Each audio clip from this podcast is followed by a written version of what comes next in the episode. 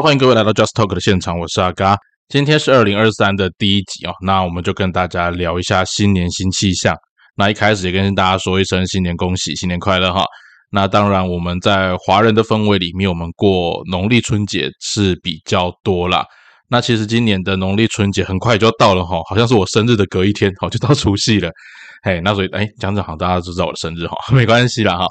那不过呃，不晓得去年二零二二年你当初所许下的新年新希望，那到年底的时候我们完成了多少？只是在今年哈，有个蛮有趣的，就是在那个。呃，因为天气的关系，好像各地哈，其实天气都不怎么好。那甚至今天在南部，我要出门，我也发现，呃，外面的天气也不是很 OK 哈，下雨下蛮多的。有一些想要去台东那个观光旅游的朋友也跟我讲说，他们看不到今年的曙光，因为啊不是看不到今年的曙光了，应该说看不到今年一月一号第一道阳光了哈，因为是下雨天的关系，所以受到影响了哈。那不管怎么样，我们就简单的从新年这样的一个主题来聊聊看，我们今年新的规划，还有去年有哪一些事情，我们也可以做一个应该算是借鉴或提醒。那我们在新的一年，我们一起来关注我们今年二零二三的新气象。那我们的节目就准备开始喽。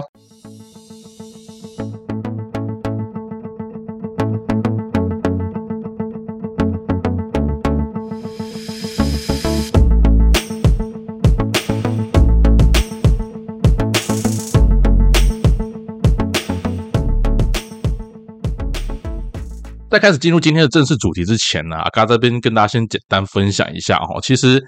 呃，二零二二年哈，其实就是在昨天呐啊，昨天我的录音档好像录了快三四集的内容。那结果我觉得好像是因为设备啊，因为我换了一个录音软体还有录音设备的关系，我发现它的音档连贯性并不是很好，所以就变成是没有上线。这件事情对我来讲是有点困扰，因为我觉得这样子好像，呃，上线更新的频率不是很多。那呃，在二零二二年的最后两个礼拜，啊，刚发现一个很有趣的状况，是我的呃，IG 哦，Instagram，就是还有包含我的 Facebook 上面，甚至是私讯的人数都突然变多了。好，那感谢大家对阿嘎的节目上面的支持啦。那我也收到很多宝贵的意见。这个部分呢，我会在今年哈，在节目的内容上面去做一些，呃，我觉得是可以纳入在节目单里面，甚至是在节目录制风格上面去做一些调整，甚至是呃，可以跟大家有这样的一个互动关系，我觉得是蛮不错的。那在节目一开始的时候，我先趁这个机会啦，因为之前录的几集里面其实都有回馈给我们听众朋友的一些内容，那因为那个音档的关系哈，我觉得真的不是很 OK，所以我在趁这个机会再跟大家简单回顾一下。啊，那首先呢是这个应该是阿凯了哈，阿凯他有跟我讲到说他很喜欢阿嘎的节目，那阿嘎的节目有时候讲话讲的很快，然后有时候讲的很慢。啊，那希望说呃这种忽快忽慢的节奏，呃我可以再固定一点。啊，但是对于节目内容当中呢，这种闲聊的方式聊的还是可以很有内涵，觉得很厉害哈，啊谢谢阿凯哈，那这个忽快忽慢的节奏。我觉得可能跟我录音的时间有关呢，但是的确啦，以乐听者来讲，我觉得这不是一个，呃，我自己在录在录制的过程当中，我需要去做调整的。好，因为我阿该有注意到，有时候我前面会讲的比较慢，那后面越讲越快我，会有这种情形。那录音的时间我会再尽量让它固定一点，因为其实阿嘎很长，录音的时间都是大半夜，那有时候就看当天的 体力状况啦。啊，不过像上礼拜就很明显，就是说，应该说二零二二年的最后一个礼拜，我录的音档那四五个音档，我最后就决定不想用，是因为我真的觉得那个对听起来感觉真的不舒服。OK，那所以谢谢阿凯的一个提醒啊。那另外一个是草莓儿，哈，草莓人呢，他有跟我讲到说，呃，在阿嘎的节目里面听到我在聊一些教育现场的部分，他很有心有戚戚焉哦，他也是一个现在正在代课的是那个代理老师啦。那对于教育现场有一些无奈，甚至是呃，阿嘎把这些实情说出来，对他来讲，他都历历在目。啊，只是面对教育体制，有时候在现场的人就是不得不啊，那不然还能怎么办呢？好，那阿刚跟草莓儿其实在那个呃讯息上面有一些交流啦。我觉得每一个新进到教育现场的老师，大部分我们都是带着一个满腔热血进入教育现场，可是。难免哦，那个环境底下，因为像草莓人又跟我分享到，他所处的学校里面资深老师哦，当然不是每一个，但大部分资深老师都希望说，现在学生难管，然后我们就尽量不要不要惹事，而且学校行政很多，所以这些事情都弄不完，哪有时间再去搞课纲有的没的？可是，呃，我我觉得这是另外一种呃想法哈。我阿盖这边跟大家分享一下，的确啊，很多老师会跟我们讲说啊，我学校行政就忙不完了，然后那我哪有时间去管课纲怎么样？可是。各位，如果你是教育现场老师，你有想过一件事情？其实你到别的，假设你今天，因为你因为你今天在公部门，你如果今天到企业里面去，企业会认为那是你的基本能力，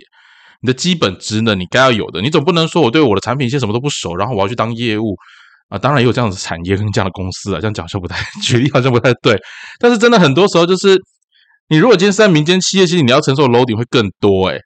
哦，那我真的觉得说，呃，老师真的已经算是一个相对单纯、相对稳定的一个环境了。那我相信，面对学生、面对家长，老师要处理的 loading 也不少，甚至还有学校行政。可是，这不就是这一份职务上面他所需要的基本职能嘛？那你当你今天觉得你面对不来的时候，只是因为这个机制里面没有淘汰的这样的一个选项。所以让你可以在里面这样子呃摸来摸去摸过去，好，只要你考上正式老师就可以。那草莓人跟我讲过说他努力考上教正式老师，我就问他说那你会不会像其他老师一样？他突然就愣住了，说嗯，好像有可能啊，因为真的大家的努力拼都是拼正式教师那一个门槛，哎，拼过之后还有多少老师能够坚持初衷？哦，其实啊，刚在教育现场真的也看过很多老师都在这方面还是很有坚持啦。那这地方呢，阿该也是跟草莓儿互相勉励哦，因为我觉得还是有很多老师在教育现场，我看到正式老师，但他们对于教学的一个热忱哦，就算在几年就要退休了那种资深老师，我有看过很有热情的，甚至在学校里面大力推动的，这些也都有。我觉得就跟你在工作上面一样，你今天选择用什么样的态度面对你的工作，然后呃，别人就用什么态度来面对你。那同样的事情是。呃，在我觉得在公部门的确有更多的一块是说，呃，大家会比较，然后尽量以不出事为原则。我觉得公务员心态这一块在台湾，像我们早年啊，我说早年大概是民国五六零年代，真的蛮早的，那时候刚没出生。但是我真的从一些很很从一些 reference 啊，或从一些呃纪录片里面，甚至是从你现在去看一些档案里面，你就会发现那个时期的文官是。会拼的耶，啊，会去为了你的工作，为了这个老百姓的一些福祉去努力的。当你说贪腐的啊，或者是阿里亚扎的收红包的有没有？当然也有，但在那年代里面，起码大家会想办法做事。可是我们在这个年代里面，大家求的是尽量相安无事。那相安无事的另外一种说法，就叫做嗯，尽量不要没事找事干。然后呢，要做事的话，想办法就是阿谀奉承，做好长官的表面，然后让露出率拉高。公部门也变得搞得像公关行销公司一样啊，这是也是一个蛮吊诡的。其实 公务员到底有没有办法好好的为人民服务这件事情，我都觉得产生了一个蛮大的一个问号啊。那不管你是从教育现场，还是真的是在政府单位的公部门，我觉得这块都是大家可以一起来思考的哈。好来，那再来是那个阿红。嘿，他是写 H O N G 阿红哈，阿红他有说到一件事，就是说呃，希望阿嘎在今年可以跟呃，希望听一下嘎对于呃今年的经济景气的一个看法哈。那阿红呢，其实是阿嘎应该我印象中之前是在那个什么呃，我有几聊台积电的那个下面，他那时候有回复给我过，那现在又在年底的时候再问我了一下对于明年景气的看法哈。嗯，我这地方简单。的聊一下啦，就是阿刚本身不是学经济的，但是因为之前我的确呃有做一些股票啊，还有做一些投资的操作哈，呃这部分我觉得先声明在前面，每个人都有自己的想法，然后我不是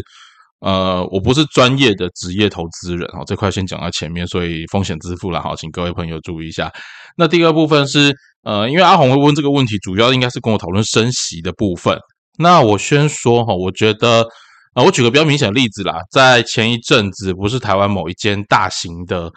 呃脚踏车公司，它有库存的压力问题嘛？那后疫情时期，最近呢，大陆它也解封了，可是你会发现它疫情不断的上升。那欧美各国呢，其实呃大家的库存压力都很大。那世界的三个经济的呃主要的火车头，比如说美国啊、欧洲啊、大陆啊。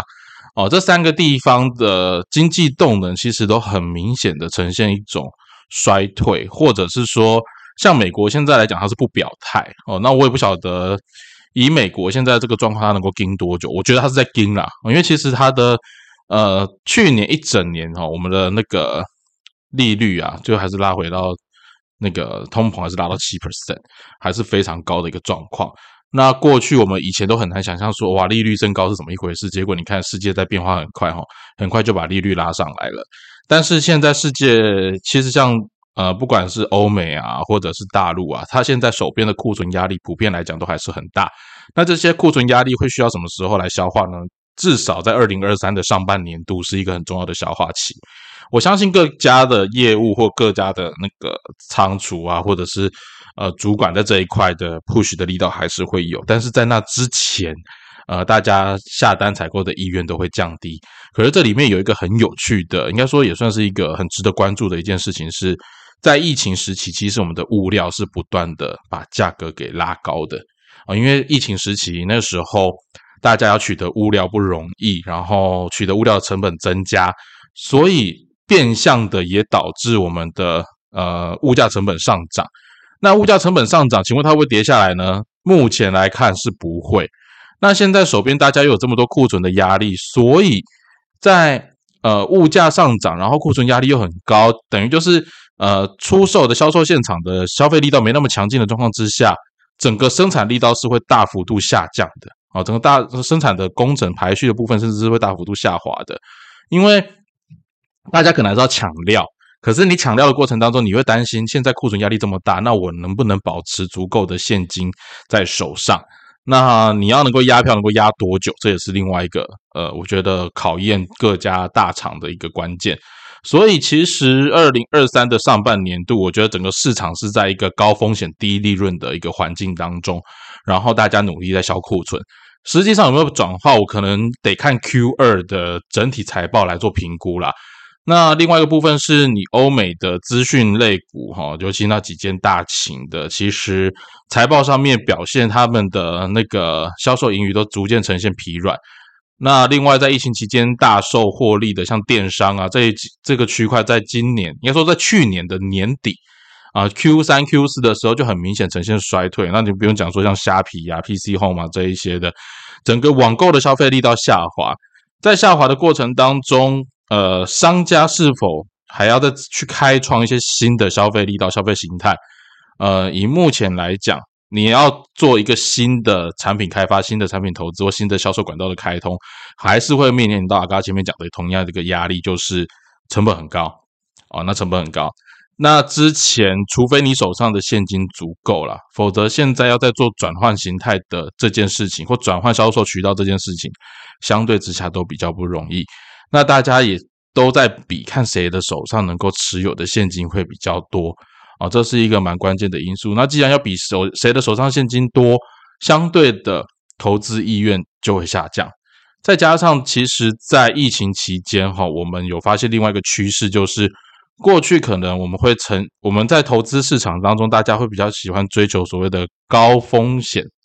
我讲高风险，是因为它的另外一个大家想要更熟悉的名字叫做。高获利型的一些投资标的，那高获利当然背后就是高风险嘛，所以我都喜欢讲它是高风险，我不喜欢讲它高获利。什么是高获利呢？高获利、高风险，它就是一个垃圾股嘛，大部分都是垃圾股，或者是说我们说成长力到强劲的啊未来期待股。可是各位哈，你常常看，在去年一整年当中，尤其是币圈哦，币圈整个泡沫化情形相当相当的严重。在之前大家都讨论说币币圈会不会是另外一个大型的庞氏骗局？那阿嘎之前在币圈呃玩过一阵子，那后来我就发现这个应该说池那个水很深呐。再一部分是它的呃验证信用机制非常非常的薄弱。那当然有些钱我就会评估说到底这适不适合去赚啊？有些快钱赚了一波，然后当然也赔了，有些有些标的是赔掉的，这我不否认。那可是我觉得该见好就收哦，或者是说要停损出场。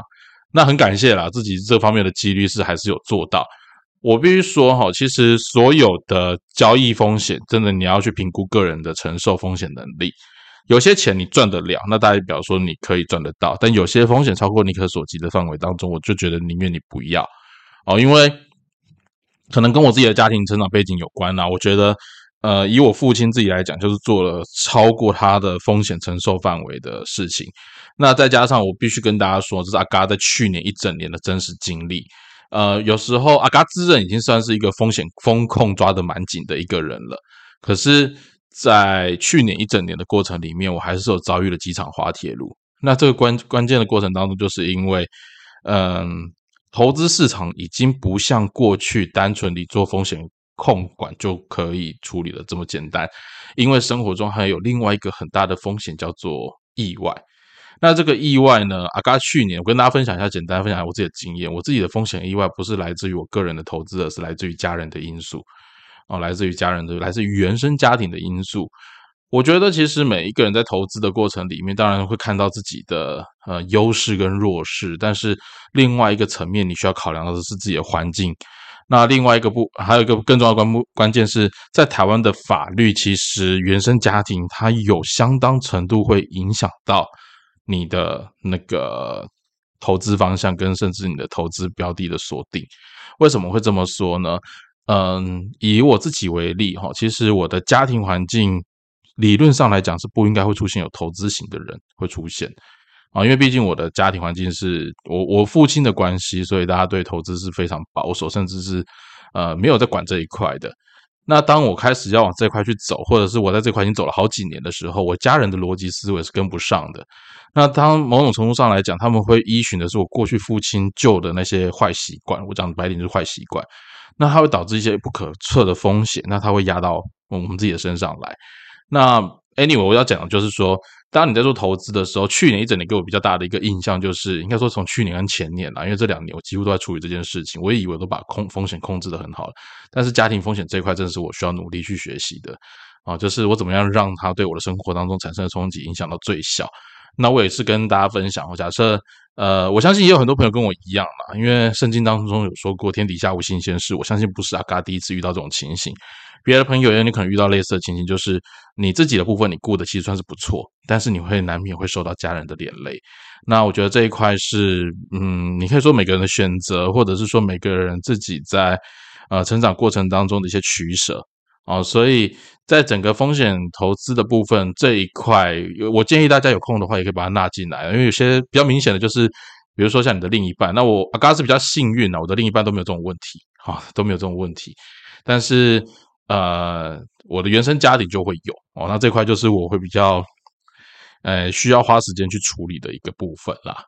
那也跟大家做个简单的分享。那所以回过头来，我们讲说，呃，今年二零二三的景气展望，就是说嘛，上半年理论上还是在销库存的状况，然后高风险、高成本、高成本的状况。那其实我们再讲一下，讲一个回过头来就是投资的部分。过去大家会追求高风险、高成长型的投资，那现在其实很多专业经理人就去算过一件事情，他们把他们的投资标的压在全值股，或者是压在所谓的价值型股票上面，他们的获利其实不比以前做高风险来的低啊，这是一个蛮有趣的状况。其实是啊，刚才是回到前面讲的哈，现在手上谁有现金，谁就保有市场的话语权啊，所以你像说为什么美国 Amazon 它可以？呃，到现在不管它有多少的风风雨雨，但是它在市场上还是屹立不摇。其实 Amazon 的资产并不多啦，但是它现金就是全世界最多的嘛，它手上的现金是最多的，所以它有足够的呃在市场上面控制市场的能力。我觉得啦，这个地方有机会我们再跟大家聊一下。就是我觉得在市场上面公司的经营，你去谈资产是当然是很重要的一件事情，可是更关键的是在你的现金流，你的现金流还有你的现金持有量。这件事情才是能够真正影响到你对于现在大家都想要现金的环境底下，你的呃，应该说议价能力也好，或者是说你在市场上面所你要产生的影响力也好，都取决于你的现金流。那在疫情时期，呃，为什么大家生活当中很多人都觉得生活很困苦，希望政府发奖金啊，发发补充基金啊，发现金啊？因为其实大家会发现哈，当一个世代发生重大的变化的时候。现金或者是你立刻可动用的资源才是最现实的哦，所以相关的价值型产物，它当然它都是需要时间去发酵、去累积。可是你在生活当中，你最需要面对的是每一天你睁开眼的生活所需。这件事情它还是需要你有一定的资源调动能力。那这时候手谁的手上储备成本最高，而且是立即可调动性最高的，那谁在市场上面就会有这个画爬坑的能力。所以哈，回过头来讲，就是在市场上去保守，然后大家也知道，现在是个高成本低利润的时代，投资意愿、投资标的都会往那个呃价值型的方向走的时候，你就会发现 IPO 的比例其实从去年来讲就很明显下降很多了。那新创事业在今年来讲，至少上半年还会是一个蛮辛苦的环境啊，它并不容易发生。那在另外一个部分，就是呃，我们在相关的船产的部分，船产它可以做，假设它是做刚刚需的部分，它还可以维持一定程度的呃，应该说是市场的呃耐受度啊。所以我觉得今年上半年你要挑一些标的的话，你可以往刚需啊，比如说这些民生工业啊。哦，在基础上面所需的地方来看哦，那像前一阵子麦当劳啊、肯德基啊、汉堡王都都涨价嘛。那阿嘎今天晚上去吃晚餐的时候也发现，哇塞，连面店都涨价，因为基本工资是提涨了嘛。可是大家有发现嘛，什么都涨，就只有薪水没涨，这是一个很大的现实。呃，所以其实在今年的策略当中，呃，我会觉得，如果以我来讲，我在今年的财务规划上面，我会试着想办法把我自己现金水位的部分把它拉高一点。哦，现金部位的部分拉高，因为现金部位越多，相对之下，我才有可能去呃提高我的风险承受力。可是相对之下，现金部位提高，你的投资的配比还有你投资方式，你就需要去思考当它的赎回时间，还有它的经营成本有没有可能会提高。因为大家都知道，投资的市场当中，短进短出，它的呃，利润其实不见得会是最高的，甚至它因为短进短出，你会呈现更多的呃交易成本，还有那个波动成本，这是你必须额外花心力去处理的。那这就回过头来看每个人自己适合的投资方式啊。那这是财务的部分，财经部分简单的跟大家聊一下。好，前面回应那个网友的问题就聊了这么多哈。那阿嘎在呃后来要先进入一下今年的主题啦。就是二零二四年的这一年呢，呃，我去，因为我们先从去年的部分先来做一个回顾，就是说在去年我帮自己设定的目标里面，呃，我希望我可以把自己的 podcast 给经营起来，这是我跟各位朋友最直接的一个互动哈。那我觉得这一块，呃，我至少在前三季的部分开始有慢慢做一些尝试，然后也拉出自己的一个风格，然后也在这当中得到大家的一些回馈。那也呃感谢各位听众朋友的支持啦。不过如果你还没有去我的 Facebook 按赞啊，或是 IG 还没有加的，赶快把它加起来哦。因为我觉得在今年当中，我会希望我可以在这个地方多花一点时间去做琢磨。那另外去年的一些 project，比如说像呃阿嘎自己本身有跟有几个专案在做执行，那今年会持续延续的，就是另外一个是那个 AI 数据的。职业媒合这一块啊，职业媒合这一块，阿刚有机会再跟大家继续聊。虽然我呃这个 project 后来是跟呃师大的老师一起合作，那我还是觉得它有它的期待性跟可发展性，这是今年会持续延续下去的。那另外一块是咖啡啦，好，那我觉得咖啡这块是我一直都没有放掉的一个重点。然后呃，我自己在商模上面的研究。也在不断的思考，看他有没有在。我觉得取得资源的成本，这机会改天我再可以用几十跟大家聊。我觉得取得资源的成本这件事情是很重要的，因为毕竟，呃，这不是你要做或不做的问题。我常讲一句话，这不是你要做不做的问题，因为你要做，如果只是要做不做的话，呃，先试市场的水温，市场的水温我们试出来了，可是在这个品牌市场里面，可能是我自己所遇到的情形，就是它的呃，对市场当中。你个人的声量这件事情还是最重要的一件事情。那有没有可能从个人声量这个模式里面跳脱，去尝试做不一样的一个突破？这也是我在努力的方向。因为如果我还是跟别人做一样的事情，那这件事情我觉得既有的店面就已经可以做得很好了，不需要用到我。那我想要做的事情这一块为什么需要做跟别人不一样？因为大家会发现一件事情：去年一整年的咖啡店的生态里面。呃，尤其疫情逐渐解封的时候，有些咖啡店又复活了。但是，真正能活下去的有多少？在台湾的咖啡其实已经百家争鸣。那这个商业模式有没有新的可能性？之前阿嘎有在呃我的几个朋友的讨论场合里面，我们有提出一个新的 module，可是这个 module 里面我也发现它所需要的初期投资成本很高。这对我来讲，我就需要去思考另外一个问题，就是我有没有可能在这个投资成本底下，我先换一个方式能够取得呃资金，或者是取得呃新的一个应该说可以 maintain 的一个模式，让我去完成我后续所需要的开发。啊，那这是咖啡的 project，我今年还是会持续做下去。那至于合作对象的部分，呃，我们感谢啊，因为这段时间其实有我过去其实有一个，呃，嗯，应该算是合作的朋友吧，不晓得他现在怎么去思考了哈。但是至少在后面这呃十二月的时候，大概有三四个。呃，咖啡的爱好者，那应该他们自己也本身在弄咖啡，那这块也有跟阿嘎做一些交流。那我觉得这个部分，也许我们可以众志成城，往这个地方再持续的发展，再努力下去。好，那再来就是呃，我的那个本业啦，现在的本业，现在本业阿嘎今年的话是做，应该说台南的一个开发哈。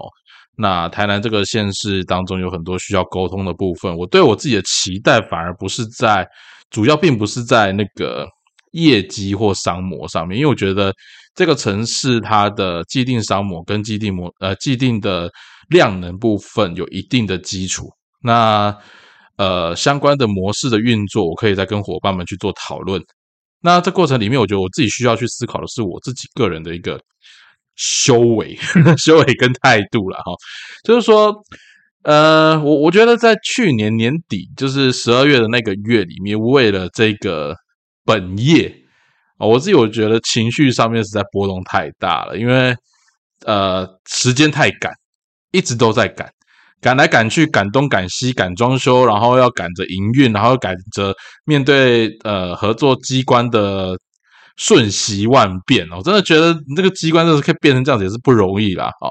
但是反正就是各种各式各样的变化，然后